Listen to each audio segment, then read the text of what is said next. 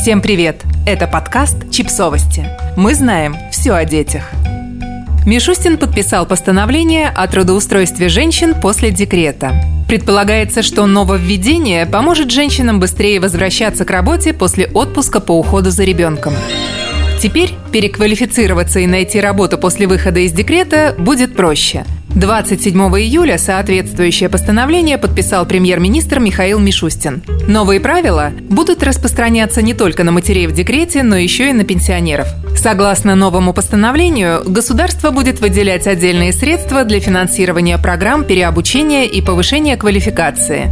Раньше средства приходилось распределять из региональных бюджетов, из-за чего процесс затягивался. В ближайшие четыре года правительство планирует выделить каждому региону по 2 миллиарда рублей на образовательные программы для матерей в декрете. Предполагается, что эти меры облегчат для женщин переход из декрета к профессиональной деятельности.